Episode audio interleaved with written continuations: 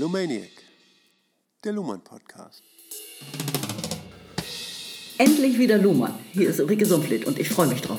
Hallo, herzlich willkommen zu unserer neuen Ausgabe von Niklas Luhmann, das Recht der Gesellschaft. Wir sind in der Folge Nummer 21.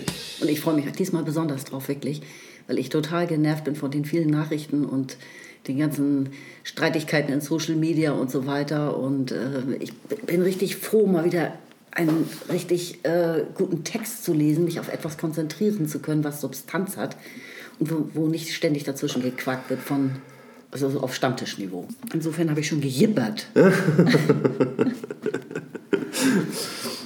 Nachrichtenentzug. Ja, haben wir noch irgendwelche sinnvollen Anmerkungen vorher zu machen? Gibt es noch irgendwas zu bedenken?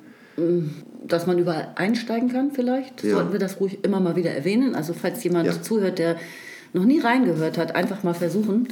Luhmann ist immer mittendrin oder bei Luhmann kann man immer mittendrin anfangen. Genau.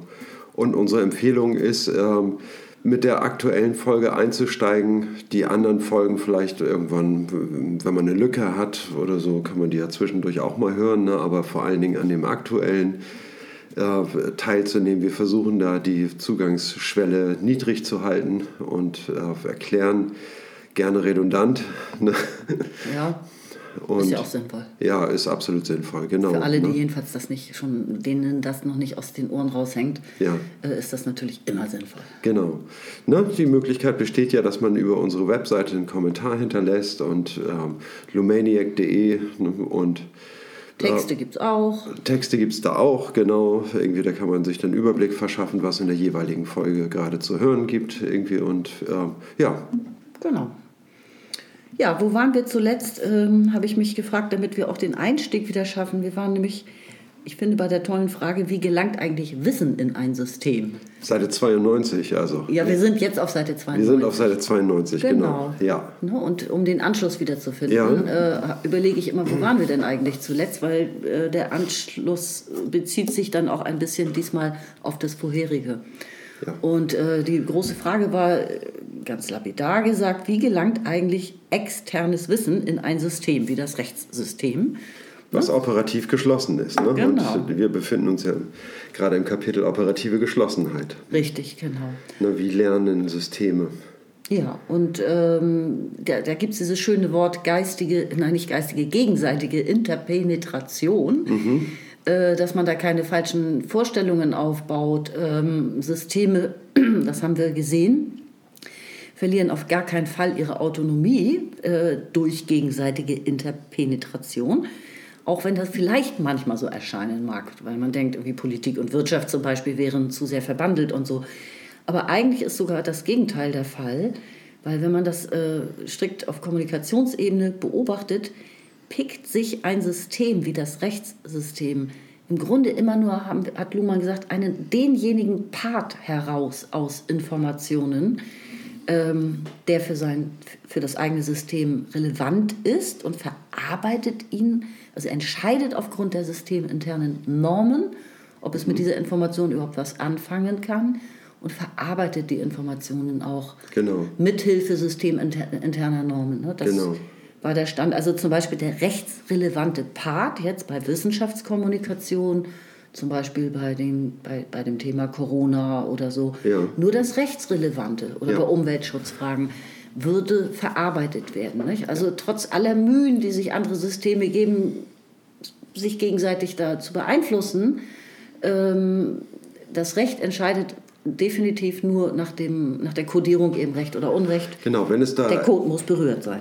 wenn es da irgendwelche Abweichungen gibt, ne, das heißt also, dass äh, politische Macht äh, oder Druck ausgeübt wird auf das Rechtssystem, Entscheidungen, äh, wie soll man sagen, jetzt im politischen Sinne äh, zu beeinflussen, dann bleiben diese Brüche äh, sichtbar nachträglich. Ne? Mhm. Das heißt also, dass, äh, das Rechtssystem kann gar nicht anders, als ähm, an, seinen eigenen, an seine eigene Kodierung anzuschließen. Und ähm, deswegen bleiben halt äh, Brüche, sage ich mal, mit der Systemrationalität äh, immer sichtbar. Irgendwie. Mhm. Diese Gerichtsurteile sind sozusagen ähm, in diesem Sinne äh, revidierbar, dass sie anders interpretiert werden können im Nachhinein ne? Ja. und von einer Präzedenzfallgeschichte äh, unter Umständen ausgeschlossen werden können. Ne? Um, ne?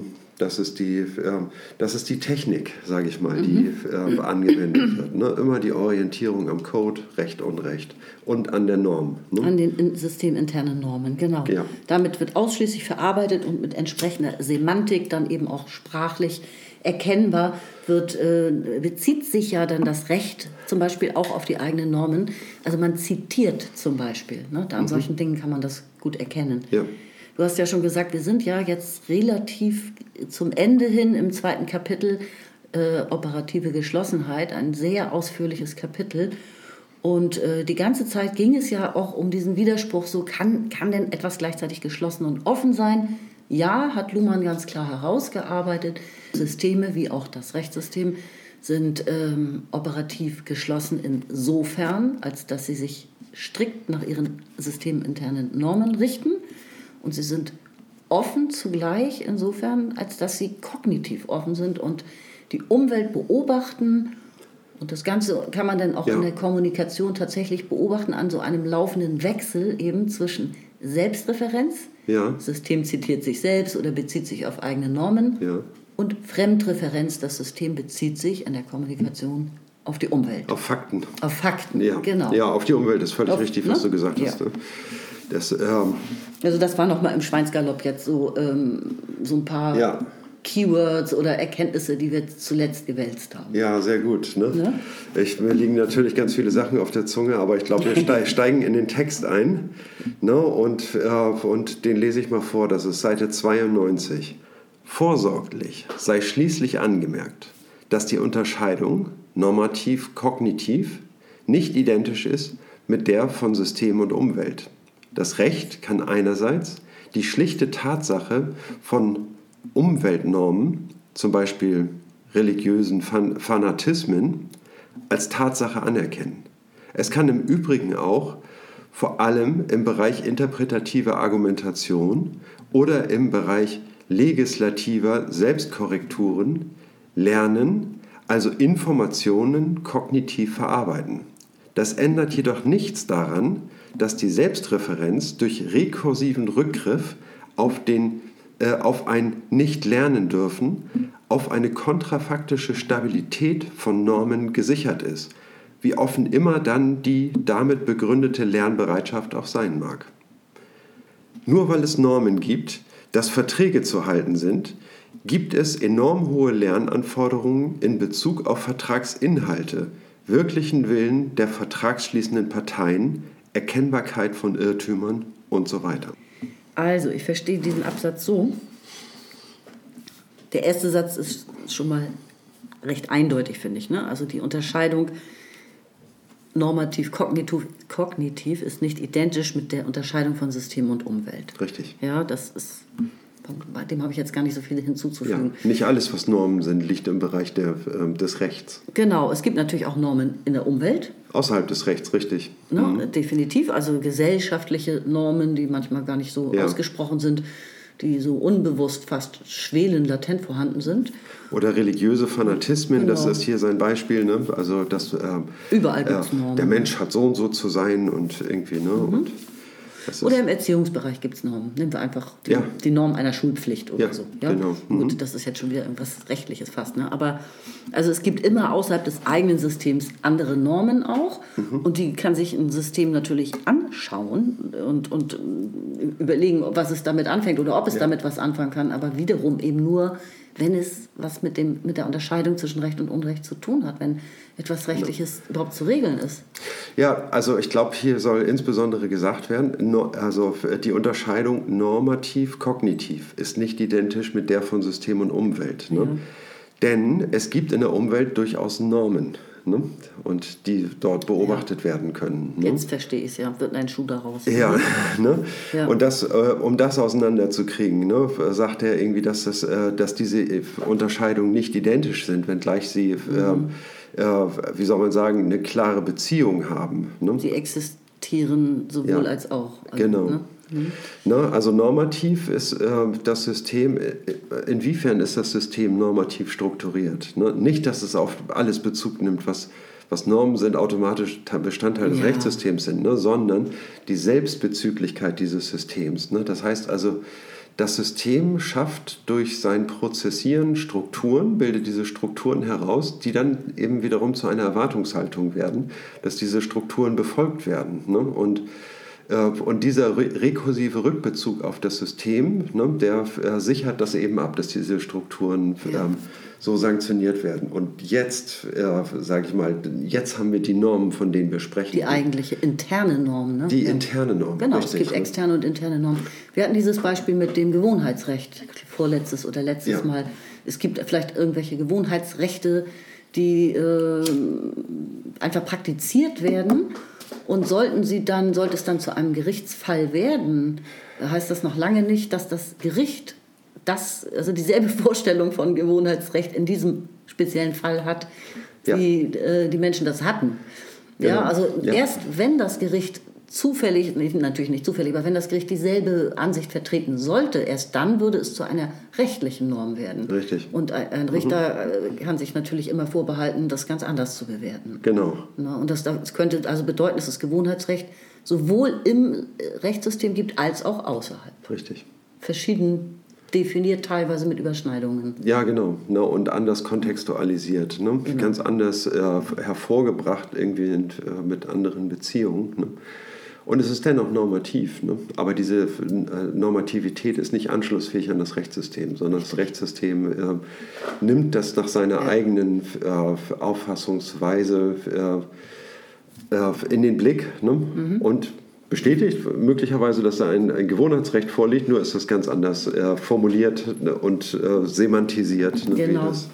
Anschlussfähig ist ja das Stichwort sozusagen. Es geht auch diesmal ja. stark um Anschlüsse, genau. weil wir die ganze Zeit auf der Kommunikationsebene sind. Richtig. Das darf man, muss man immer wieder erwähnen, glaube ich. Ja. Ne, die äh, Rechtskommunikation ist ja, wir haben dieses Wort der Perlenkette, das ich da sehr passend finde. Ne? Die Kommunikation schließen direkt aneinander an. Ne? Und, eben, und es gibt wechselseitige Verhaltenserwartungen ne? der Kommunikanten oder der Kommunikation an die Kommunikation. Ne? Also die Kommunikanten kann man da komplett raushalten. Es gibt Erwartungen an Kommunikation. Ja. Ne? Und äh, sofern diese nicht den Erwartungen entsprechen, gibt es eine, ein, eine Selbstreferenz und sagen, Moment mal, wir können hier nicht weiterreden, sondern wir hatten uns doch eigentlich da und da drauf geeinigt, irgendwie, ne, bevor wir weiter die Sache verhandeln, ne, muss ich an eine gewisse Norm erinnern. Ne? Mhm. Und ja, das ist, und damit wird diese Anschlussfähigkeit ähm, gesichert. Ja. Ich würde mir den nächsten Absatz schnappen. Ja. ja. Greif zu. Okay. Außerdem sind System und Umwelt immer zugleich gegeben und die eine Seite der Systemform nie ohne die andere. Aber durch die Internalisierung dieser Unterscheidung als Unterschied von Selbstreferenz und Fremdreferenz gewinnt das System für eigene, in Klammern immer nur eigene Operationen die Freiheit eines Führungswechsels der Referenzen, einer Schwerpunktverlagerung von Selbstreferenz auf Fremdreferenz und zurück. Das Problem konkreter Entscheidung kann eher in der Ermittlung von Fakten oder mehr in der Interpretation von Normen liegen.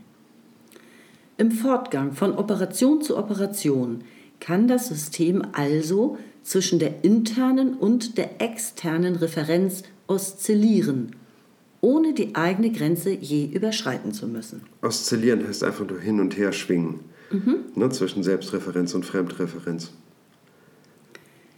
Damit kann dann auch die unausweichlich gegebene Gleichzeitigkeit von Welt und Operation durch zeitliche Schematisierung des Beobachtens aufgelöst, aber nie aufgehoben werden. Vergangenen oder zukünftigen Tatsachen kann man gegenwärtige Bedeutung geben. Das System gewinnt Synchronisationsfähigkeit. Mhm. Absatzende. Mhm. Ja, wir haben eigentlich äh, schon ein bisschen vorausgegriffen im vorangegangenen Absatz. Ne? Dieses Oszillieren zwischen Selbstreferenz und Fremdreferenz. Ja. Ne? stellt ähm, sicher, dass die ähm, Operationen äh, anschlussfähig bleiben.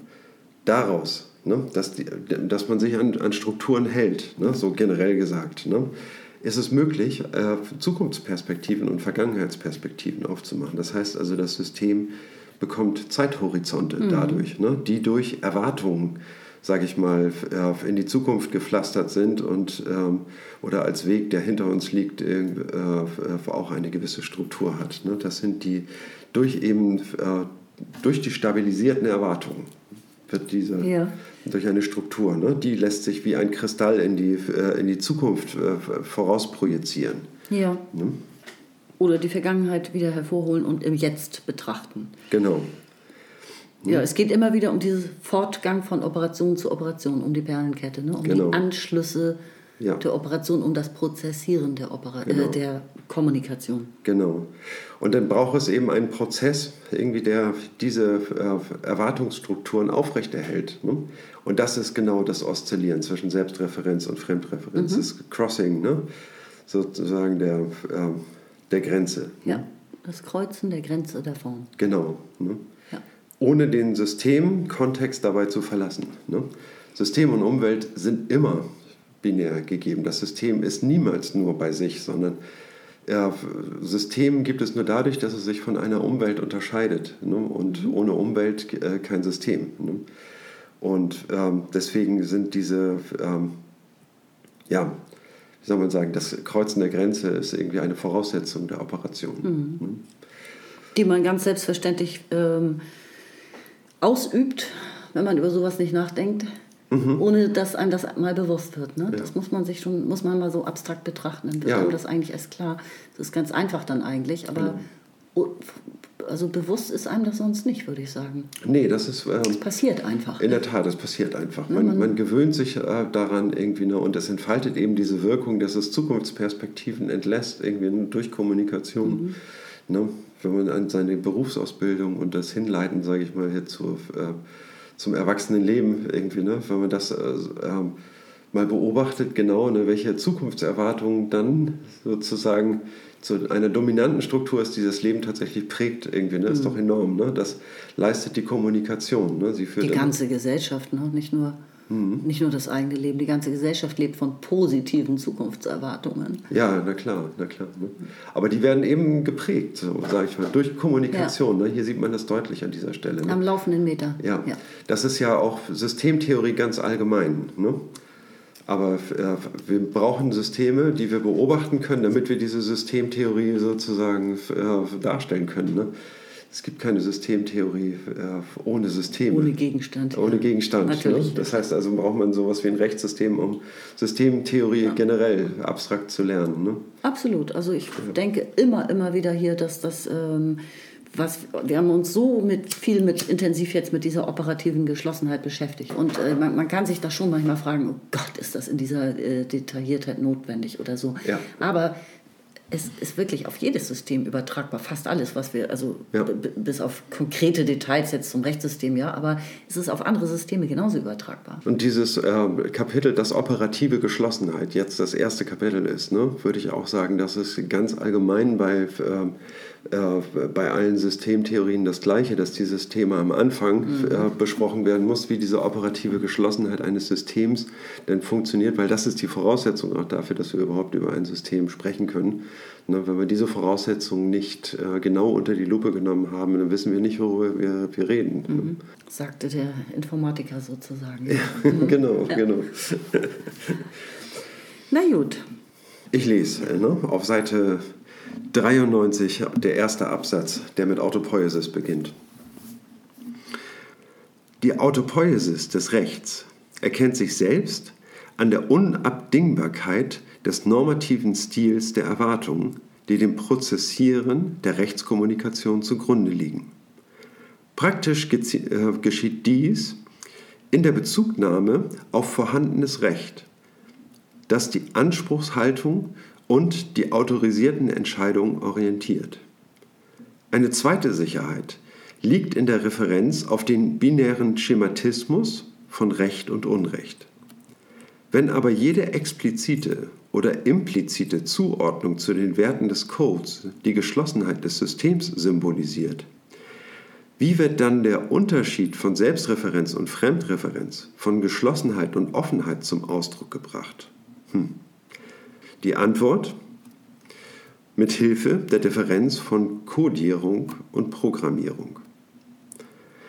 Einmal kurz zusammenfassen, was, äh, was die Aussage ist. Die Autopoiesis des Rechts. Die Autopoiesis ist klar, ne? das ist das immer wieder aneinander anschließen der Operation und das System erzeugt die Elemente, aus denen es besteht, aus sich selbst heraus. Mhm. Ne? Und äh, das heißt, und was sind die Elemente des Systems?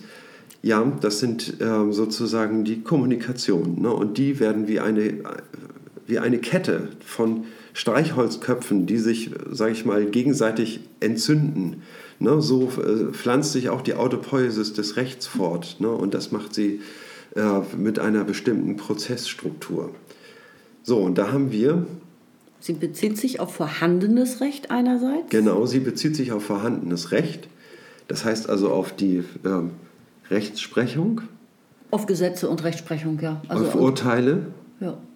Und zum Zweiten äh, bezieht sie sich auf äh, auf die Kodierung von Recht und Unrecht. So, wie ist jetzt, äh, jetzt haben wir eine ziemlich straffe Struktur eigentlich, ne? die, also eine Kette, sage ich mal, die geschlossen bleiben muss. Ne? Wie ist jetzt sozusagen die Freiheit möglich, sage ich mal, wie sind Lernprozesse möglich, ne? die, ähm, wie ist diese, äh, wir haben eine Geschlossenheit, aber wie wird diese Offenheit jetzt gewonnen?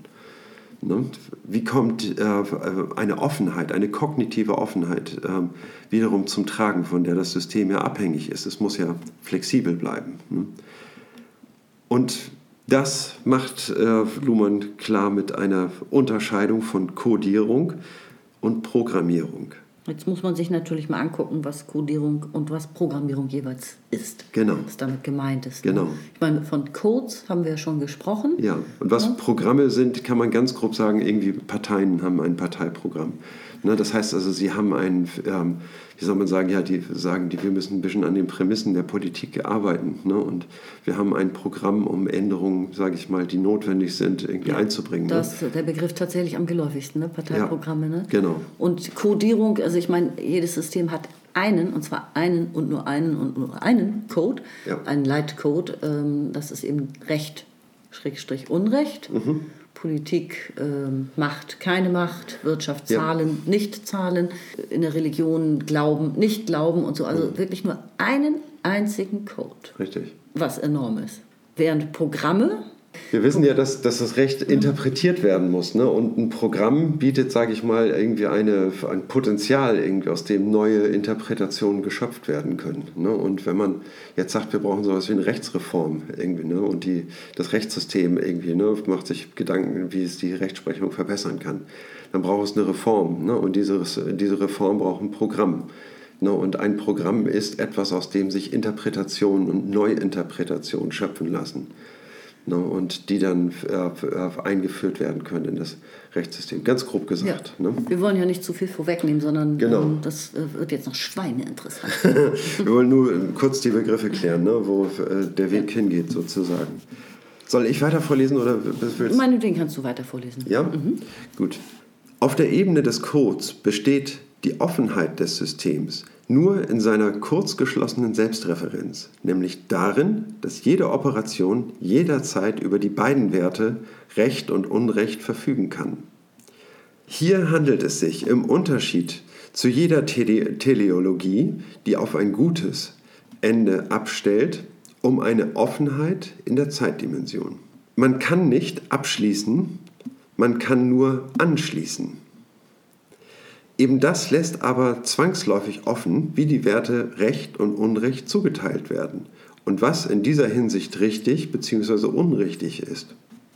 Regeln, die darüber entscheiden, mit welchem Spielraum immer für Interpretation, wollen wir Programme nennen.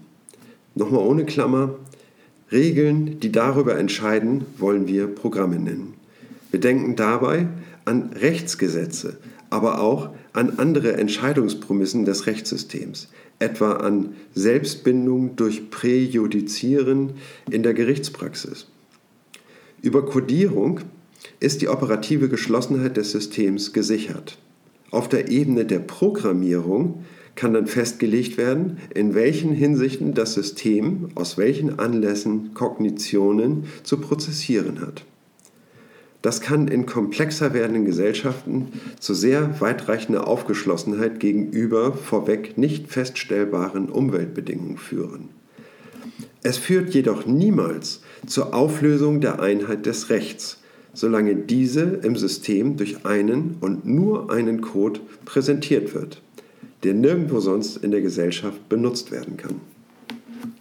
Sehr schön. Das ist so großartig. Weißt du, was, mich da, was mir am meisten daran imponiert hat, weil ich darüber auch so noch nie nachgedacht hatte, mhm.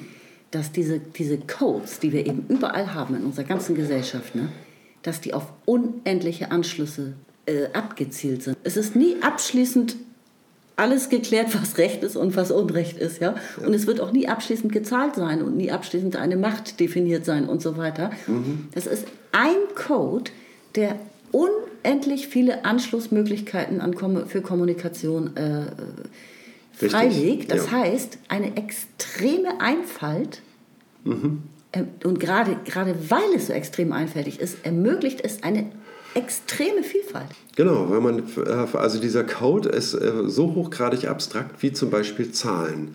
Zahlen kann man auf alles anwenden. Man kann sagen, wie viele Worte habe ich gerade gesprochen, wie viele Buchstaben haben die Worte, in welchem Verhältnis stehen die Buchstaben zu dem Sinn, der darin enthalten ist. Also ich meine, äh, die Menge an Sinn bist ist nicht zählbar. Bist du im Wirtschaftscode gerade? Nein, ich nee. bin nicht im Wirtschaftscode, sondern ich will nur sagen, irgendwie, dass dieser so ein Code ne, eine unheimlich abstrakte Wirkung hat, wie Zahlen, ja. die sich auf alles wirklich anwenden lassen, aber eben immer nur Zahlen bleiben. Ne? Also äh, Quantitäten und, äh, und die Qualitäten eben alle außer Acht lassen. Und genauso kann man Recht, Unrecht als Code immer und überall anwenden eigentlich, ne, wo es einem gefällt ne, und kann sich damit innerhalb des Rechtssystems sogar bewegen. Ne, und, und das Ganze verfolgt kein, kein Telos. Ne? Es gibt kein endgültiges Richtig. Ziel. Genau. Es ist vollkommen ziellos. Also der Wert, also die, die, der Sinn besteht nur in der Unterscheidung. Ich muss noch mal auf ähm, Handlungstheorien zu sprechen kommen, ne? auf diese Äußerung,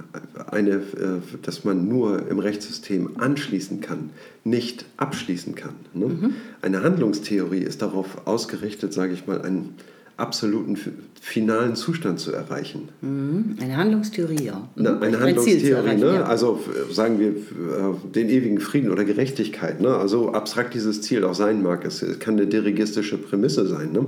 Dennoch ist es so, dass ein Ziel, sage ich mal, angegeben wird und wenn das erreicht ist, ist theoretisch vorbei. Ja. Ist es mhm. theoretisch vorbei mit dem Handlungssystem, mhm. weil dann hat es ja nichts mehr zu handeln, mhm. sondern dann hat es den Zustand ja erreicht. Irgendwie das ist ein bisschen komisch. Ne?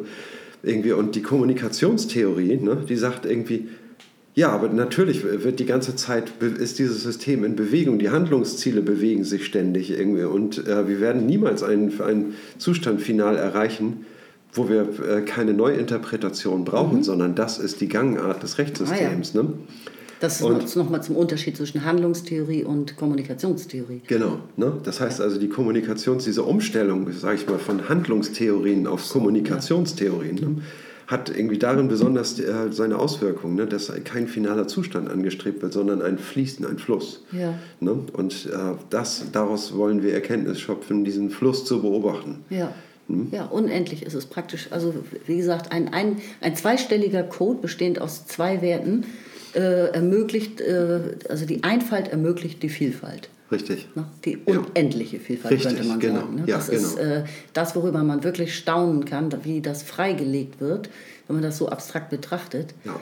Und ähm, ich bin jetzt in einem Buch von Armin Nasehi über die Digitalisierung zufällig an einer ganz ähnlichen Stelle gelandet, ungefähr auf Seite 150. Da geht es ja eben um die technische Programmierung und um, um wie die Gesellschaft umgewälzt wird die, durch die Digitalisierung. Das wird normalerweise betrachtet und Nassi sagt ja, stopp, wir reden viel zu viel über die Folgen, aber wir sind ganz digitalisierungsvergessen. Was ist denn eigentlich Digitalisierung? Und betrachtet das soziologisch abstrakt, ganz herrlich. Er ist ja auch Luhmann-Profi. Und äh, an der Stelle geht es darum, dass äh, die Schrift, die Textualis Textualisierung der Welt ja eine Art Katastrophe bedeutete, weil sie ja so unendlich viele neue Anschlussmöglichkeiten geschaffen hat. Mhm. Und dass das Alphabet, das lateinische Alphabet, besteht aus 26 Zeichen. Ähm, Schrift besteht auch aus diskreten Zeichen. Aus, ähm, ja. ne? ja. Also diskremere heißt unterscheiden, ja. teilen. Ja. Und durch die, Erfindung der Schrift und dann des Buchdrucks ist praktisch eine Katastrophe damals über die Gesellschaft gerollt, weil es ja plötzlich unendlich viel mehr Anschlussmöglichkeiten an Kommunikation gab durch den gedruckten Text als mhm. vorher. Ja. Und das hat alles äh, umgewälzt, wie wir ja auch wissen. Und das hat so eine Art, also es hat sich wahrscheinlich wie eine Katastrophe tatsächlich angefühlt. Und ich denke eben, so wie ich eingangs schon sagte, im Moment haben wir ähnliche Zustände durch die Digitalisierung, diese ganzen Daten, was wir ständig über uns erfahren und die Überforderung ja auch in den mhm. Sozial mit den vielen Informationen ja. und in den sozialen Netzwerken, diese ja. ganzen Kriege, die da geführt werden, der ganze Hate Speech und solche Sachen. Ja. Ne? Und das ist äh, verrückterweise genau wie äh, mit der Erfindung de, der Schrift und des Buchdrucks, es, sind, es ist auch wieder ein binärer Code. Die Unterscheidung ist ja nur zwischen an, aus, ja, nein, mhm. schwarz, mhm. weiß. So, mhm. ne? Also es ist genau das gleiche Phänomen liegt wieder vor, dass äh, sogar noch kleiner, die, das Alphabet hat 26 Zeichen und äh, das, das Medium der Technik besteht ja nur aus einem einzigen zweistelligen Code an, aus. Ja. Und das ermöglicht wiederum eine unendliche Möglichkeit von, Anschl äh, äh, von Anschlussmöglichkeiten, also eine Pluralität, eine Vielfalt. Ja, okay. Und diese Ähnlichkeit ist einfach frappierend, finde ich. Also die muss ja. man mal sehen. Und da weist Nassi drauf hin. Er sagt jetzt nicht, dass ich habe noch nicht so richtig deinen Gedanken zu fassen. Er begeistert mich, aber ich habe noch nicht so den, äh, die Wurzel, sage ich mal. Also der Gedanke ist eigentlich am Anfang schon geäußert, dass ähm, gerade weil etwas so einfältig ist, wir haben es nur mit einem zweiwertigen Code zu tun, ja. Recht, Unrecht. Mhm. Im Stromkreis an, aus, mhm. sind durch genau diese Einfalt unendlich viele Anschlüsse in der Kommunikation ja. bzw. in der Datenerhebung bei der Digitalisierung ja. möglich. Und diese Ähnlichkeit ist frappierend und genau. wir empfinden es ähnlich wie damals als eine Katastrophe, die über die Gesellschaft hereinrollt, mhm. weil wir diesen neuen Anschlussmöglichkeiten an Kommunikation noch überhaupt nicht gewachsen sind. Das heißt, noch nicht gewachsen sind. Also wir haben noch zu viele Möglichkeiten, die wir alle, alle ausprobieren und uns irgendwie äh, dabei ein bisschen die Pfoten verbrennen. Naja, und die, die, die neuen Möglichkeiten der Digitalisierung treffen auf eine bereits durch Schrift verdoppelte Welt, mhm. sagt Nassi. Also ja. wir haben ja schon das Rechtssystem ist komplett textualisiert. Ja, ja? ja, Und das Wirtschaftssystem, also alles, Politik, alles. Wir haben, wir haben eine totale Schriftkultur überall, ja. mussten dafür lesen und schreiben lernen, die Schulpflicht einführen, die Jugend erfinden, all solche Dinge. Ja, ja das, äh, das war eine gigantische Umwälzung für die Gesellschaft. Mhm. Das ist eine riesige Kraftanstrengung gewesen. Und jetzt trifft auf so eine durch Text verdoppelte Welt, trifft jetzt die Digitalisierung, ja. die nochmal ermöglicht, von den Texten zu lernen. Von den Texten zu lernen. Also sie, ja. neue Beobachtungen sind möglich durch Daten. Richtig. Und auf diese Daten kann man sich wiederum mit Texten beziehen, aber auch mit neuen Daten und so weiter. Ja, also ja. die Rekombinationsmöglichkeiten ähm, sind äh, erschreckend. Ist, äh, boah, das ist ein ganz schöner Kracher irgendwie an Komplexität. Ne? Dabei haben wir es eigentlich mit, äh, mit einer ganz einfachen Unterscheidung, Recht, Unrecht irgendwie. Ne? Äh, zu tun. Ne? Aber es äh, ist ganz richtig irgendwie, ne? mit der äh, wir verknüpfen äh, die Anschlussmöglichkeiten immer mit dieser Unterscheidung. Ne? Und dann können wir Schlüsse daraus ziehen, dass diese Entscheidung auf die eine oder andere Weise getroffen wird und sagen wir, das ist Unrecht, dann ist ein anderer Schluss daraus zu ziehen, eine andere Folge, ein anderes Urteil zu erwarten, ne? weil, wenn diese Faktenlage offengelegt wird. Ne? Und auf diese Art und Weise kann ich einen Prozess von jedem Zeitpunkt an bis zu seinem Ende durchdenken. So, ne? Und gute Kanzleien durchdenken den ganzen Prozess und haben, sage ich mal, den Regieplan schon irgendwie im Kopf. Ne? Ja, und es läuft eben immer der Code im Hintergrund. Ne? Ja. Also diese ganzen Programme sozusagen, genau. wie man das abstrakt nennen kann, äh, sind immer mit dem Hintergedanken äh, geschrieben oder äh, ja. mündlich formuliert, ne, dass dieser Code existiert. Sie richten genau. sich alle, alle, alle an diesem Code aus. Ja. Explizit oder implizit? Genau. Aber was noch wichtiger ist, Sie richten sich nach diesem äh, System auf. Was ist die Voraussetzung dafür, dass Sie sich auf etwas ausrichten können? Ne? Das ist Zeit. Zeit ist diese abstrakte Form, um sich auf etwas ähm, ausrichten zu können, müssen Operationen vollzogen werden. Mhm. Und diese Operationen müssen, wie soll man sagen, kalkuliert werden. Ne, und das setzt einen Zeitstrahl voraus. Das heißt, ich muss es im wahrsten Sinne des Wortes auf die Kette kriegen. Ja, ne? stimmt. ne, in eine bestimmte Reihenfolge bringen und irgendwie und Schritt für Schritt dann zu diesem Ziel kommen. Ne? Und die formale Voraussetzung für solch ein Denken ist die Zeit. Ne? Diese Prozesskette ist auf den Zeitstrahl zu projizieren. Mhm. Und das ist jetzt noch ein kleines Plus von dir an dieser Stelle hier. Nee, das, das ist irgendwie, äh, das ist die Marschrichtung irgendwie, denn er spricht von Synchronisation. Ah, ja. Gut, äh, gehen wir einfach weiter. Ich glaube, du bist dran mit Lesen oder wie ist es? Mhm. Okay. Seite 93 unten. In diesem wunderbaren Surkamp Taschenbuch. Wurde diesmal noch nicht erwähnt. Lieber Surkamp Verlag. Wir werden übrigens nicht gesponsert vom Surkamp Verlag. Dieser Eindruck mag entstehen, aber. Schön wär's. Schließlich könnte man noch die Frage stellen, ob es nicht doch und ganz offensichtlich Fälle gibt, in denen die Gesellschaft ihr Rechtssystem praktisch zwingt, sich zu ändern. Man denke an die Effekte der Civil Rights Bewegung in den USA oder an das zunehmende Risikobewusstsein im Bereich des Arbeits- und Konsumentenschutzes. Müsste man nicht zugestehen, dass das Rechtssystem sich aus Sorge um seine Legitimität, um es im Stile der Critical Legal Studies Bewegung zu formulieren, gezwungen sieht, einer so mächtigen sozialen Pression nachzugeben? Wäre dies jedoch eine Frage von Macht, und nicht nur eine Frage des kognitiven Lernens, wäre der Tatbestand unvereinbar mit dem, was man unter Rule of Law versteht. Und er würde die entsprechenden Kommunikationen nicht mehr als solche des Rechtssystems erscheinen lassen.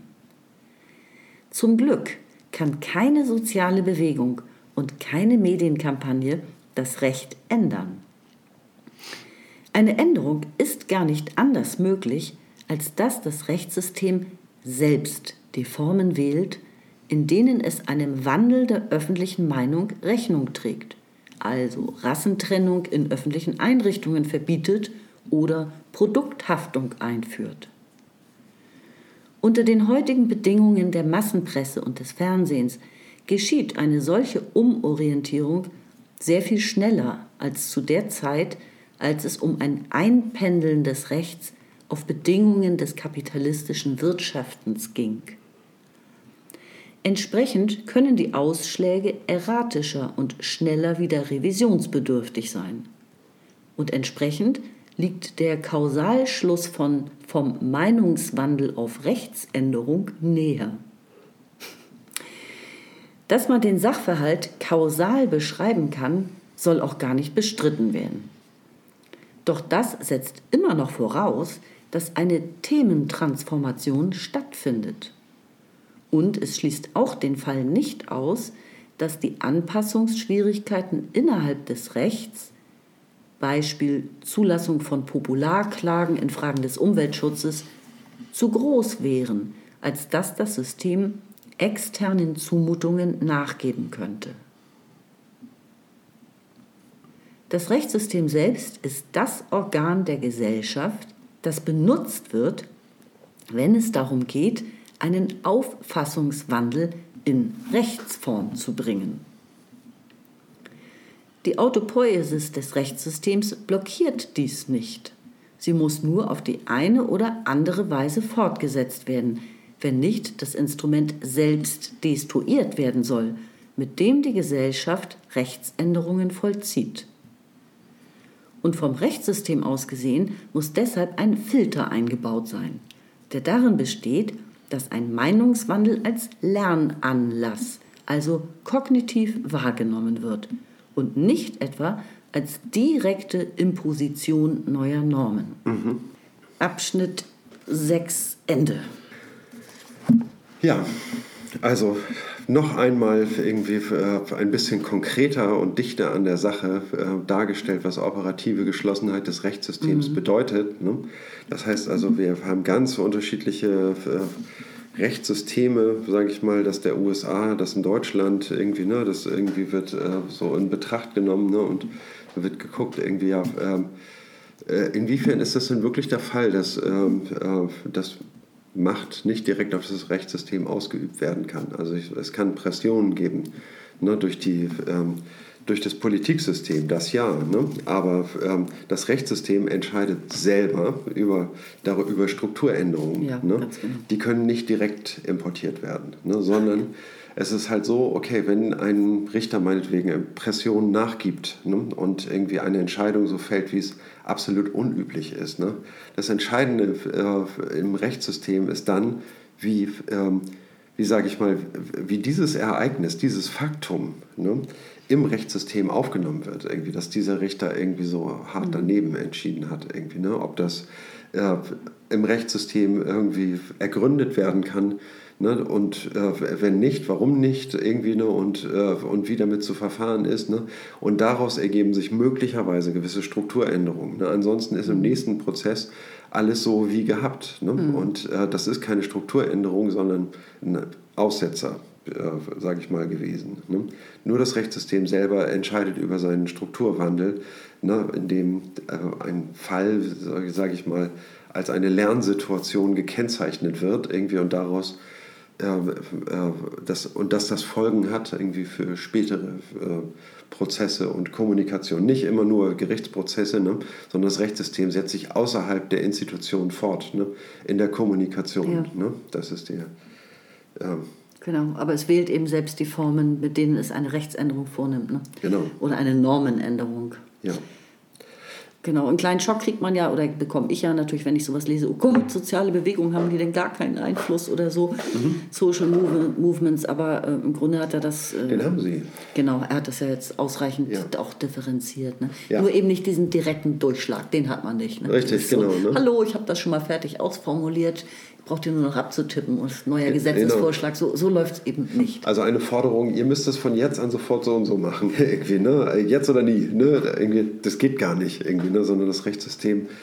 Ich meine, vielleicht sagt ein Richter, ja, okay, machen wir. Ne?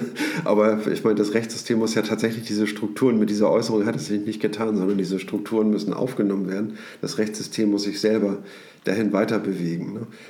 Ich finde auch noch wichtig, irgendwie, ne, dass hier eine bestimmte Bedeutung des Rechtssystems nochmal klar wird.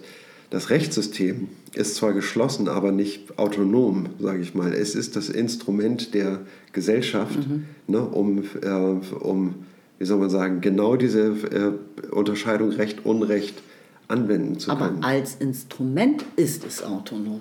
Das hat Luhmann ja nun auch sauber rausgearbeitet. Genau, als die, Instrument. Als, als, als Instrument, genau. Diese Kodierung schafft nämlich ja diese Geschlossenheit. Ne? Und, äh, und Autonomie auch. Also das und Autonomie. Ne? So ein bisschen äh, ja. schwer zu verstehen, ne? weil wir haben sehr oft gesagt, wie, wie autonom so ein System ist. Ja. Du hast jetzt etwas schnell gesagt, das ist nicht autonom. Ne? Aber ja, aber das, das Rechtssystem irgendwie ne? Äh, ist ein ist gewissermaßen das Instrument der Gesellschaft. Ne? Nämlich die Form, zu der ich greife, wenn ich auf mein Recht insistieren ja. will ne? oder äh, auf etwas aufmerksam machen will, ne? dass das nicht rechtens ist irgendwie. Ne? Und dieses äh, Anliegen erscheint sehr oft irgendwie. Ne? Und zack ist man im Code der Rechtskommunikation, hat diese Unterscheidung angewendet ne? und äh, fordert nicht nur sein Recht ein, sondern äh, reproduziert auch Strukturen. Ne?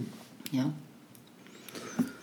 Ja, ähm, das war der sechste Abschnitt und äh, das ist bei Luhmann ja meistens so zum Ende hin eines Abschnittes geht es auch eher in Richtung Zusammenfassung. So ja. nochmal alles nochmal ein bisschen illustrieren hier und da nochmal Beispiele bringen. Ähm, ich glaube, das meiste haben wir jetzt tatsächlich, was die Theorie, ne, Luhmanns ja. Theorie betrifft, auch äh, schon ganz gut durchgeackert. Ja, ich würde sagen, es ist ein kleiner Abschnitt und der lässt sich und der ist sehr gut angeschlossen an das Vorhergesagte. Irgendwie, und wir machen den Versuch, da äh, reinzugehen, vielleicht sogar durchzukommen. Ne? Den siebten Abschnitt. Siebten Abschnitt, ja. ja. Also Seite 95, Abschnitt Nummer 7. Ich lese vor. Das Prinzip der operativen Geschlossenheit des Rechtssystems gilt ausnahmslos. Es ist kein normatives Prinzip. Verstöße die dann im Rechtssystem zu ahnden wären, sind nicht vorgesehen.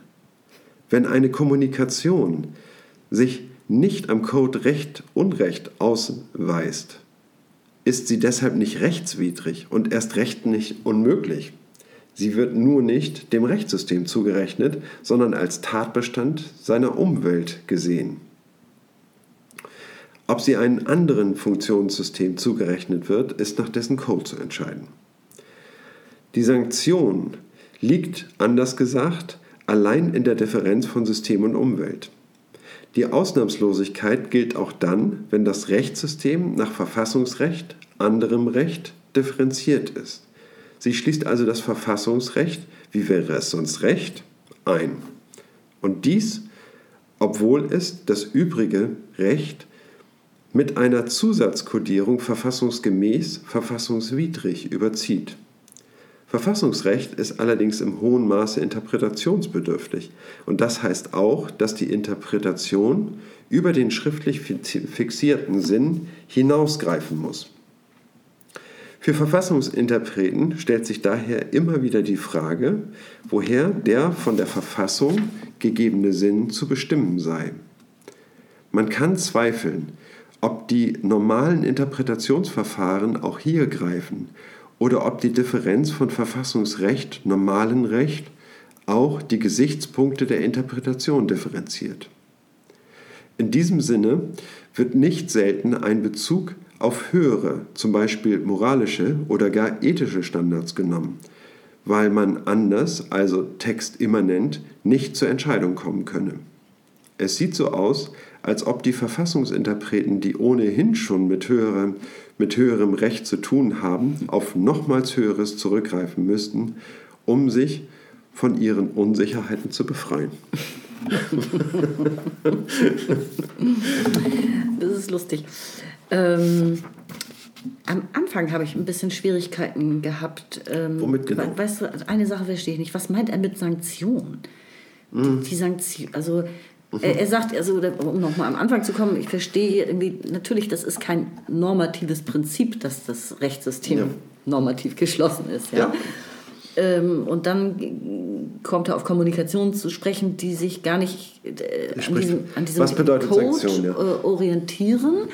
Das, das verstehe ich alles. Ne? Und dann würden die einem anderen Funktionssystem zugeordnet mhm. werden können oder sogar gar keinem Funktionssystem. Ist ja auch möglich, also der Gesellschaft einfach nur. Und dann dieser Ausdruck Sanktionen, was meint er damit? Ja, das ist äh, äh, also äh, im normalen äh, soziologischen Alltag irgendwie wird dieser Begriff sehr häufig verwendet, irgendwie Sanktionen. Ne? Und zwar äh, kennt man das aus sozialen Systemen, dass soziale Systeme Erwartungen haben gegeneinander, irgendwie Rollenerwartungen oder etwas in dieser Art. Ne? Und wenn jemand äh, dieser Rollenerwartung nicht entspricht, ne, dann gibt es Sanktionen. Sanktionen heißt, äh, mhm. kann zweierlei heißen. Entweder wird Positives gelobt ja. und, äh, äh, wie soll man sagen, äh, durch Attraktion, sage ich ja. mal, irgendwie, ne? also dass irgendwie eine Prämie gezahlt wird oder eine, äh, eine Auszeichnung ausgesprochen wird. Ne? Und oder Ehre und Anerkennung und dergleichen. Und es gibt die negative äh, Sanktion, die heißt irgendwie Strafe. Ja, und ne? das ist mir und, sogar bewusst, das kenne ich sogar auch. Aber ähm, und das ist äh, hä? und Was wenn hat das jetzt hiermit zu tun? Ja, das hat. Wir sprechen ja von Normen und von einem System. Ne? So und jetzt ist hier irgendwie die Kommunikation ne, des mhm. Rechtssystems. Mhm. Ne? Funktioniert im Prinzip auch mit Sanktionen. Ne? Aber die Sanktion besteht nicht, äh, sage ich mal, in dem Abstrafen von Personen, von Subjekten, sondern das Subjekt ist ja raus. Ne? Die, mhm. wir, die Kommunikation ist ja nur das Aneinanderreihen so. der Kommunikationen. Ne? Und die Kommunikanten dazwischen, die erscheinen überhaupt nicht, weil die... Ähm, äh, weil die ja von ganz anderer Art sind und gar nicht zwischen zwei Kommunikationen passen. Weil okay. man äh, das ja nicht dazwischen stellen kann wie eine Flasche zwischen zwei Büchern oder so. Ne? Das, das äh, funktioniert ja so gar nicht. Die sind ja existieren auf ganz unterschiedlichen Ebenen. Okay, also soll das eigentlich im Grunde doch nur heißen, es ist nur eine lustige Ausdrucksweise dafür, dass die Kommunikation nicht ins System gehört, ja? Und deswegen wird, man, wird die Kommunikation, wenn du so willst, exkludiert. Sie wird exkludiert, ja. ganz genau, Aber das ist es. steht da sanktioniert, sie wird doch eher exkludiert. Ne? Das ist ja nochmal... Wer wird exkludiert? Die, die Kommunikation. Nein, die Kommunikation findet einfach schlicht und ergreifend außerhalb des, der Rechtskommunikation statt Ja. und wird als solche überhaupt nicht anerkannt. Ist das eine Sanktion? Man verbietet niemandem zu reden ne? oder man sagt irgendwie, ähm, man ähm, will überhaupt nicht irgendwie auf, ähm, darauf Bezug nehmen, ne? wenn etwas gesagt wird, was nicht in das Rechtssystem hineingehört. Irgendwie. Das ist so, da macht mal jemand eine lustige Bemerkung vor Gericht und alle schmunzeln, aber allen ist auch klar, das gehört nicht ins Rechtssystem. Ne? Das ist irgendwie überhaupt kein Faktum, sage ich mal, ne? sondern dient allenfalls ein bisschen der, Erspann der Entspannung der Kommunikanten.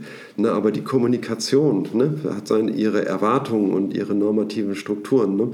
Und wenn eine Äußerung nicht äh, daran anschließt, ne? dann ist sie raus aus dem System. Und das ist eine, es ist keine Sanktion, weil eine Sanktion richtet sich ja immer gegen eine Person oder eine Rolle, ne? die dann, äh, äh, sage ich mal, ähm, ist dadurch ja sanktioniert wird. Ne? Und eine, ein Prozess lässt sich nicht sanktionieren, er ist schlicht und ergreifend außerhalb, ne? in der Umwelt.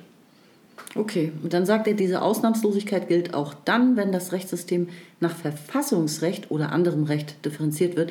Das ist das erste Mal, dass das Wort Verfassungsrecht hier auftaucht in dem Buch. Echt? Auf Seite 95. Also ja, zumindest Über das. Verfassung hatten wir aber schon geredet. Ne? Ja, aber dass das Verfassungsrecht noch mal so Thema wird Ja, jetzt. Ne? ja, Das- ja. Mhm. Also das wird auch noch ausführlicher Thema, aber ähm, im im Folgenden noch auch schon ein bisschen. Und Ja. er, er fragt jetzt, ähm, oder er geht darauf ein, dass das Verfassungsrecht ja in besonders hohem Maße interpretationsbedürftig ist, viel mehr als anderes Recht eben, weil es ja auch ähm, nicht sehr spezifisch ist. Nicht? Es arbeitet ja nicht mit konkreten Beispielen oder fast Ja. gar nicht, soweit ich weiß. Äh, Und deswegen immer in der, in, der Gegenwart muss es ja, Ja. aufgrund gegenwärtiger Normvorstellungen auch immer neu interpretiert werden. Ja. Das ist natürlich dann Genau. auch häufig politisch motiviert, das äh, so oder so zu bestimmen. Ne? Ja, ja. Aufgrund dessen, was man gerade erreichen Also wir, will. wir haben jetzt eine Unterscheidung Recht-Unrecht. Ne? Und jetzt kommt ein, sage ich mal, höheres Recht zum Tragen, das Verfassungsrecht. Ne? Und das überzieht das ganze Rechtssystem nochmal mit einem verfassungsgemäß und nicht verfassungsgemäß. Ne? Ja. Und das ist quasi eine zweite Differenz. Irgendwie Ja. braucht es das irgendwie. Ne? Ja, braucht Im Grunde genommen ist es äh, einfach nur eine, ähm, wie soll man sagen, ein, ein Kontroll, zusätzliches Kontrollinstrument, ne? Das dann auch über gewisse Verwendung von Begriffen äh, eine äh, Kontrolle irgendwie behält ne? und der Interpretation irgendwie auch Einhalt gebietet von einer anderen Seite, ne?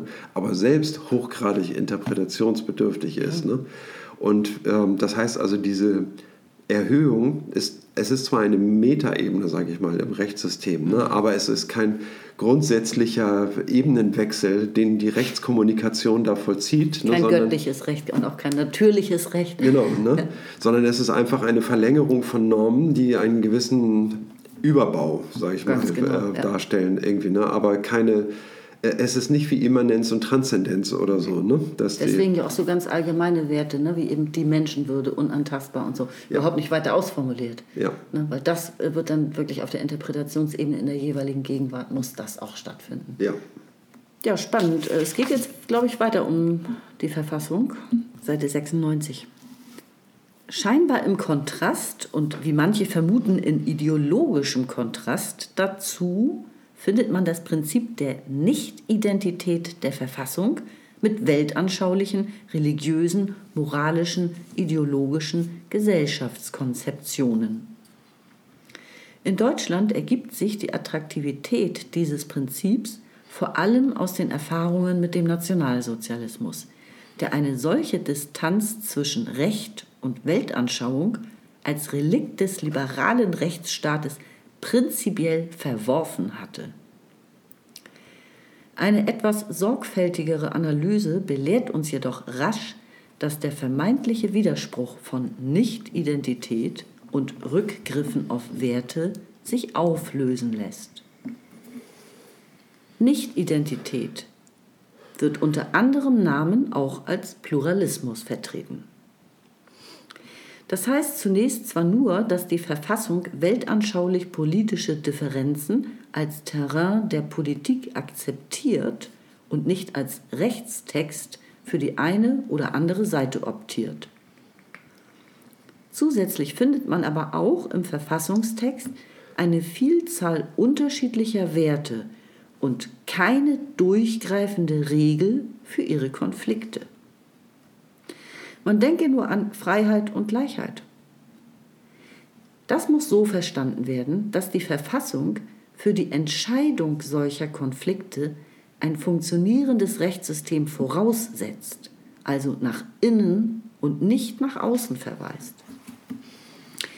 Sie bestätigt damit indirekt, aber in der Praxis unumgehbar, dass das Recht in allem, was es sagt, auf sich selbst verweist. Und alle Durchgriffe, sei es auf gesellschaftsübliche, sei es auf höhere Werte, nur dazu dienen, die Entscheidungslage zu formieren. Sie gehen vom Recht aus und kehren ins Recht zurück. Genau. Machen quasi einen Exkurs ne? und kehren, äh, kehren dann wieder zurück, geläutert, mit neuen Erkenntnissen ausgestattet, irgendwie aus dem moralischen Kontext, zurück in das Rechtssystem ne? und ähm, und treffen dann eine Entscheidung, ne? wie die Rechtskommunikation fortzusetzen ist. Ne? Das ist aber äh, schwer, zu, äh, schwer beobachtbar, sage ich mal, ne? für irgendwie solch einen, ja. solch einen Exkurs. Ne? Ja, und, ähm, Spannend, also versuchen wir den Gedanken einfach äh, mal kurz am Schopfe zu fassen. Mhm. Ne? Das, Nicht-Identität fand ich Die Nicht-Identität, genau. Ich, das, das, Recht ist nicht identisch äh, mit, oder die Verfassung mit, mit Weltanschauungen. Ne? Ja. Also, äh, mit welchen Weltanschauungen auch immer, religiösen zum Beispiel oder politischen. Ja. Und wir retten uns mit dem Wort Pluralismus sozusagen. Er sagt, das ist ein Kunstgriff. Das ähm, fand ich auch sehr spannend, weil der auch in der Medienkritik, in den Medien ja sehr stark vertreten ist. Pressevielfalt, ne? Pluralismus.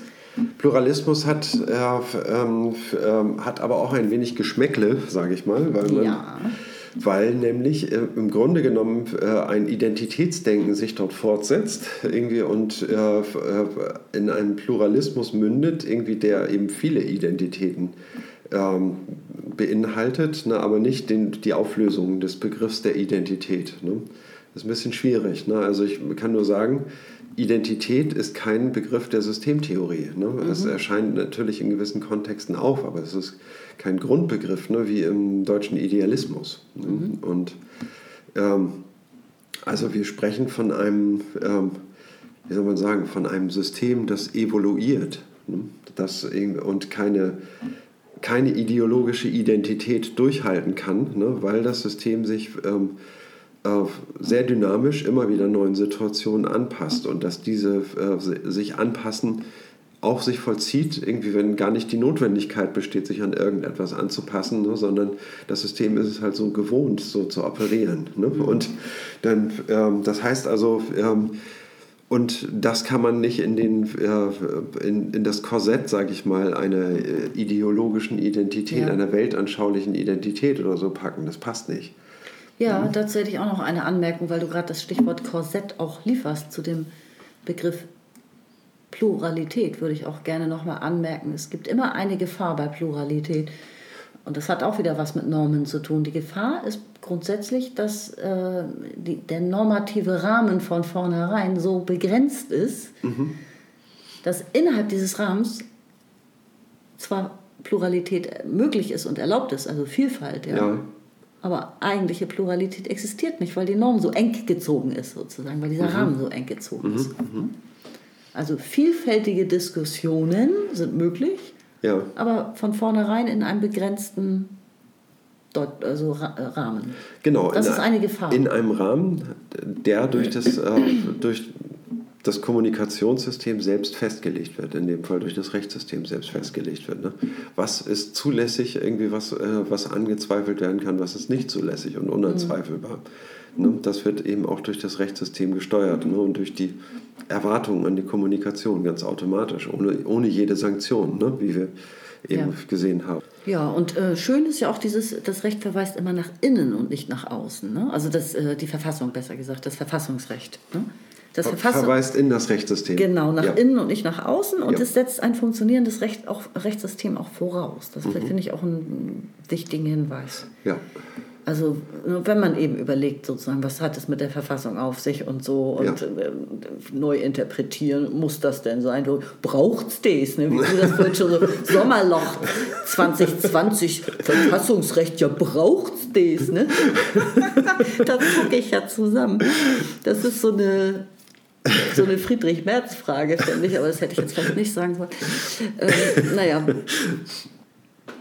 Ja, also das Verfassungsrecht ist, sage ich mal, eine intensive Form der Selbstreferenz, das verweist nach innen, ne, in das Rechtssystem selber und nicht in die Umwelt. Sag ich mal, nimmt immer eigentlich Bezug auf, äh, auf das Rechtssystem selber ne, und trägt damit gerade außerordentlich zur operativen Geschlossenheit des Rechtssystems bei. Ne, weil es eben äh, ständig, also weil es mit dieser Selbstreflexion geradezu als ein Grund, ähm, das ist die Grundform der äh, Beobachtung des Rechtssystems, nämlich die Selbstbeobachtung.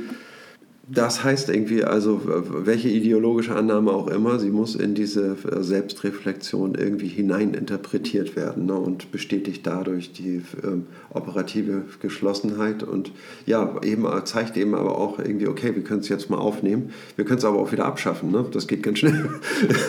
ne? Also das heißt also, äh, der politische Wandel irgendwie ist ja, sage ich mal, einen gewissen Gezeitenfluss äh, ergeben ne? und die Kommunikation ändert sich irgendwie ständig. Ne? Und wenn etwas aufgenommen wird, dann heißt es eben auch im selben Atemzug irgendwie, ja, dann kann es ja auch wieder ja, rausgenommen werden oder wieder abgeändert werden ne? nach neuen Kriterien ne? und nimmt deswegen jetzt nicht die Identität, sage ich mal, eines, ähm, einer Ideologie an. Ja, okay. Jetzt müssen wir mal gucken. Wir haben noch ein äh, kleines Programm. Wir ziehen diesen Absatz einfach mal durch irgendwie. Ja. Ne? Und wenn wir das Gefühl haben, dass wir was überhastet haben, dann machen wir beim nächsten Mal nochmal einen Einstieg dazu. Ich lese vor, Seite 97. Tendenzen dieser Art zeigen sich vor allem in der Bundesrepublik Deutschland. Das Verfassungsgericht vermeidet hier zwar, die eigene Meinung als moralische Überzeugung des deutschen Volkes auszugeben.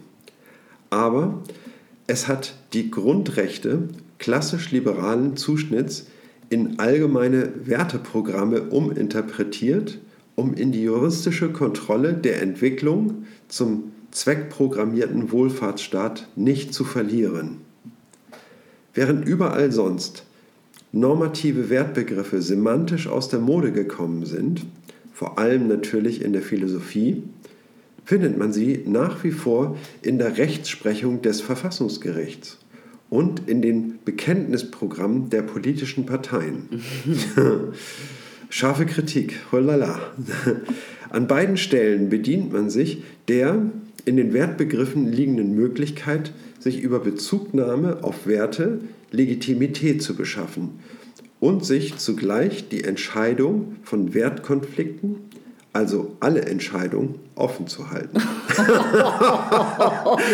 Das ist ein Lumanscher, da habe ich ein Smiley wieder an die Seite gemacht. Man gestattet sich die Möglichkeit, alle Entscheidungen offen zu halten.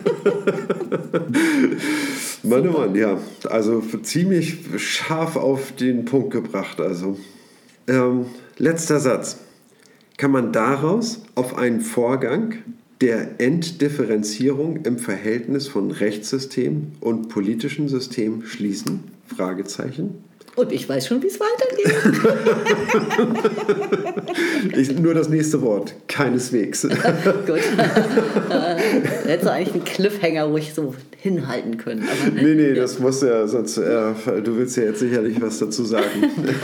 Ja, also ich meine, äh, diese Möglichkeit ist großartig. Man verschafft sich die Möglichkeit, mit diesen Wertbegriffen in den Parteiprogrammen sich Legitimität oder den Ja. Anschein eben davon zu beschaffen in den politischen Programmen und sich die Entscheidung von diesen Wertkonflikten, auf die man sich bezieht eigentlich von diesen Werten, ja, alle offen zu halten. Ja. Also die Entscheidung eben Freiheit und Gleichheit und so weiter. Ja. Und so, ah, Im Einzelfall, ne, es steht nicht im Parteiprogramm drin, dass man immer Entscheidungen trifft und die richtigen Ja. und das überhaupt immer entscheiden muss.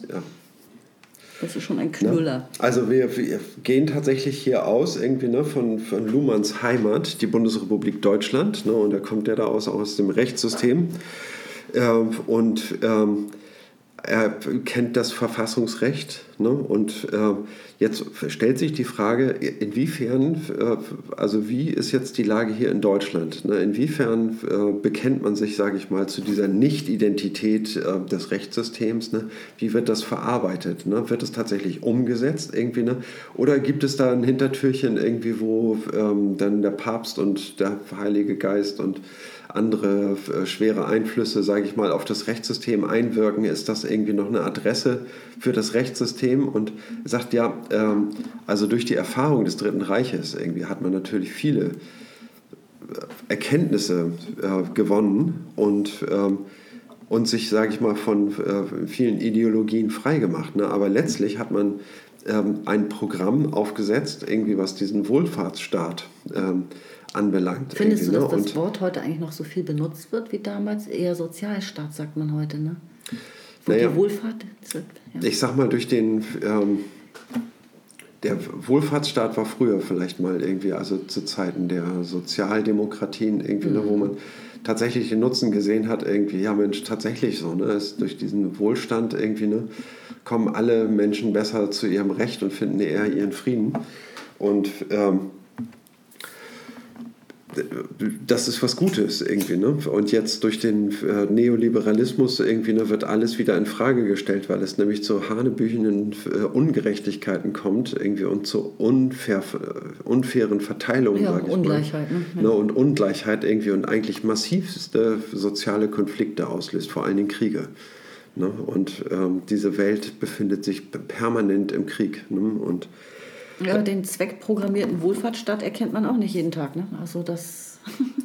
Aber das ist das, ist das äh, Programm, ne, was dort aufgelegt Mhm. worden ist ne, und was sich sozusagen in dem Verfassungsrecht manifestiert hat. Und zwar in der Form von Werten, Mhm. ne, auf die man sich gerne beruft, auf die sich alle Politiker gerne zurückbeziehen. Ne, und dann, wo dann alle Menschen, die vom Fernseher sitzen, sagen, na, dann ist ja alles gut. So, Ja, ne? und auch viele soziale Bewegungen ja, äh, berufen sich ja explizit auf die Verfassung.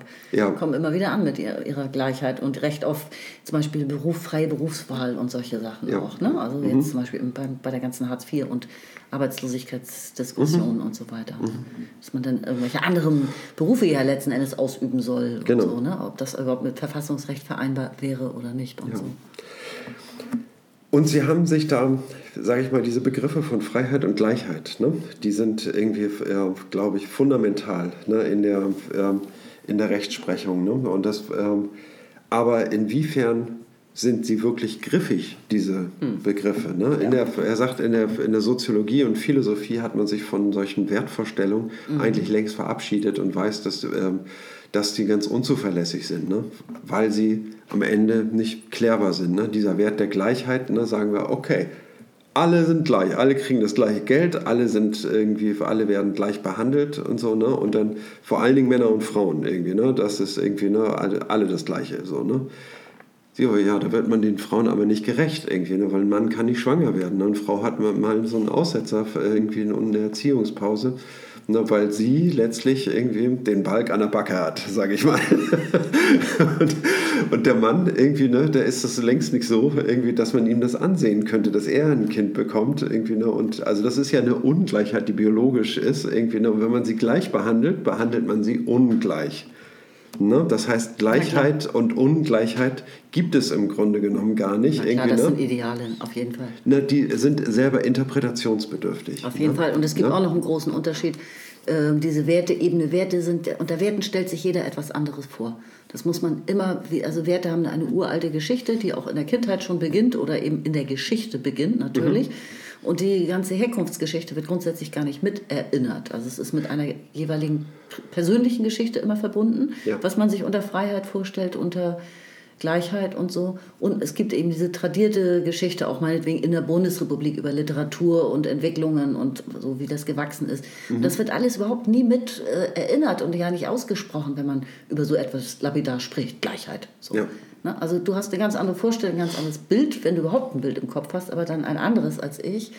Und das, so geht das weiter. Und das ist halt, macht es auch sehr, sehr. Also einerseits erzeugt das eine enorme Anschlussfähigkeit, weil jeder erstmal sagt, ja, Gleichheit, Ja. ja Freiheit will ich auch und so. Ne? Erstmal nicken alle. Ne? Aber dann, wenn du dann auf die äh, konkrete Ebene kommst, dann wird es schwierig, ne? Ja. auf die Umsetzungsebene. Genau, genau. Ne? Also Im Grunde genommen ist es nur so, dass, äh, dass diese Begriffe letztlich äh, die Basis sind, irgendwie um, für, um Ungleichheit zu ermöglichen, ne? indem es verschiedene Berufe gibt, indem es verschiedene Rollenbilder gibt, ne? die sich dadurch dass man diesen, äh, äh, diesen Wertbegriff äh, Gleichheit hat, irgendwie, ne? lassen sich diese Rollen ausdifferenzieren. Ja, also ich ne? wollte gerade sagen, das ist eigentlich auch erschreckend. Wir leben ja in einer funktional ausdifferenzierten und sich weiter ausdifferenzierenden Gesellschaft. Ja.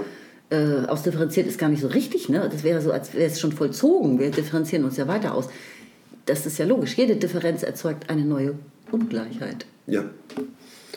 Das ist eine kleine Tragödie, auf die wir zurollen. Eine Paradoxie. Ne? Eine Paradoxie. Eine Paradoxie und zwar ein- von der Art, die sich nicht auflösen lassen. Mhm. Ne? Nämlich, dass äh, für jede Definition von Gleichheit immer zugleich eine Ungleichheit, Ungleichheiten erzeugt ne? und, ähm, und damit irgendwie einen, einen neuen Widerspruch, sage ich mal, ähm, eröffnet. Ne? Und das ist, sage ich mal, hat sich so in das, ähm, ähm, in das Verfassungsrecht ähm, eingeschlichen ne, und sorgt irgendwie doch für eine ganz schöne Tendenz und Schlagseite im Verfassungsrecht irgendwie und ist nicht diese Neutralität, die man sich da eigentlich vorstellt, ne, sondern Im Verfassungsrecht würde ich eher nicht sagen. Ich würde eher sagen, auf der Gesetzgebungsebene. Also das, äh, die, das Verfassungsrecht wird ja auch immer, Gericht wird ja immer öfter angerufen auch. Ne? Ja. Also das ist auch so eine Mode, kann man fast schon sagen. Äh, das kann gar nicht alle Fälle entscheiden. Die Zeit hat es gar nicht.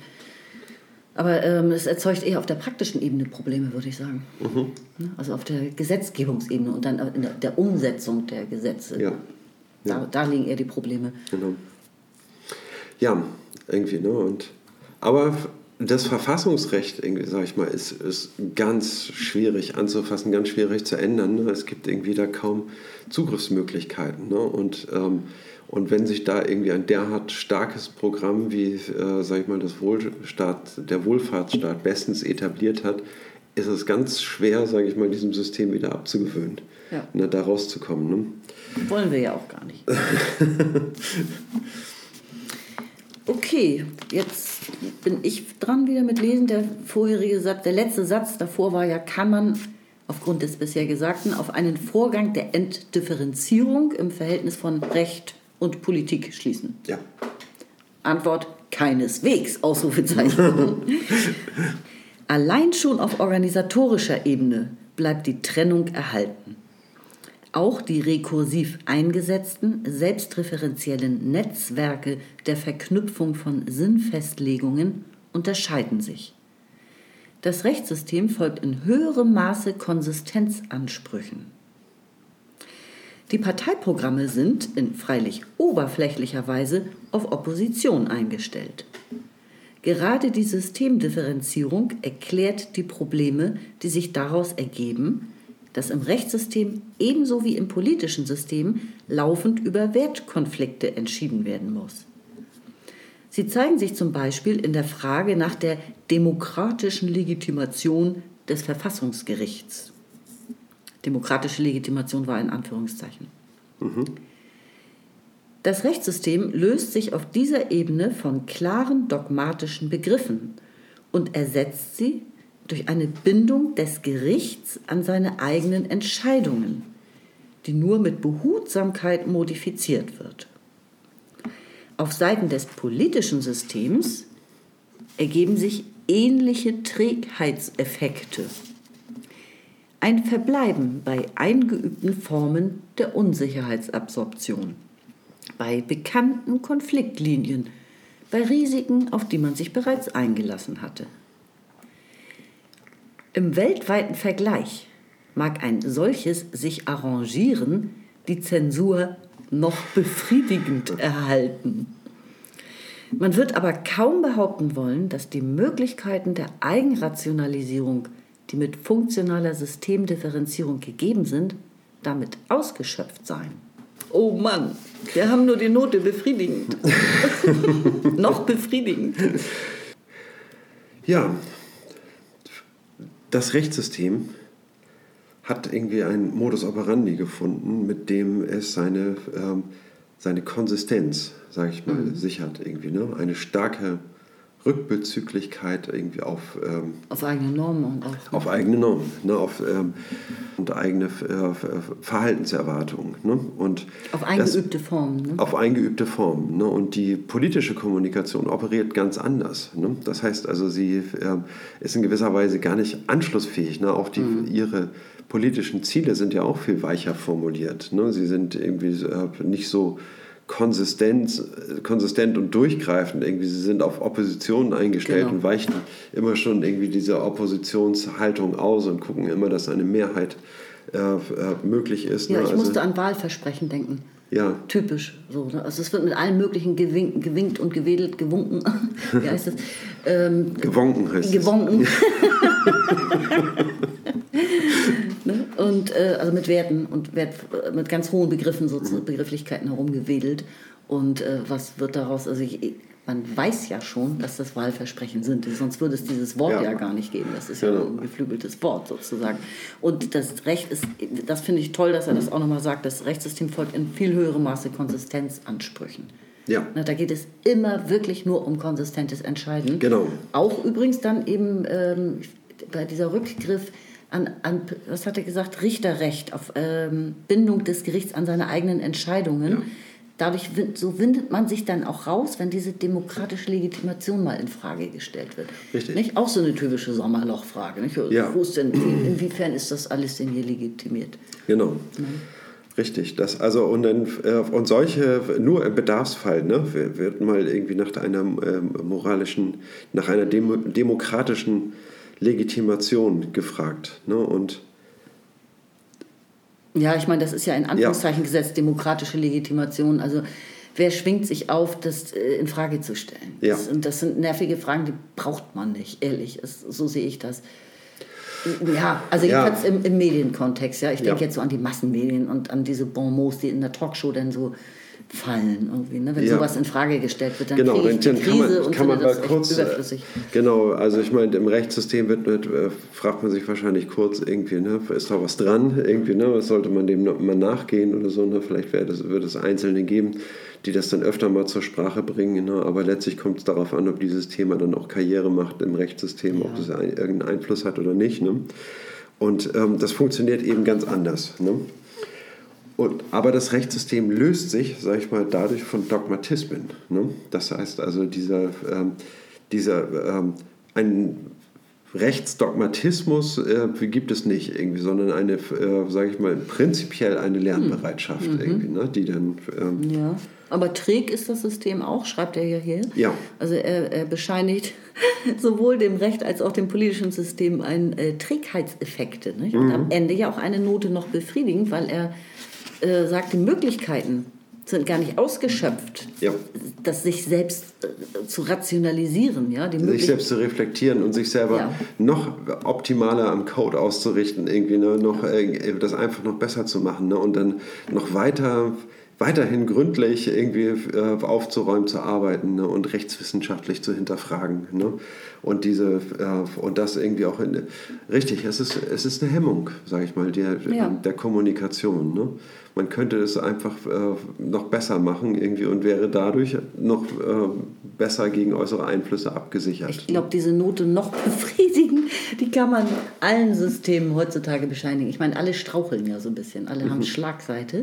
Ne? Ja, ist doch so, oder? Mhm. Also die, die, immer mehr Kirchenaustritte, auch in der Wissenschaft geht es häufig. Ne?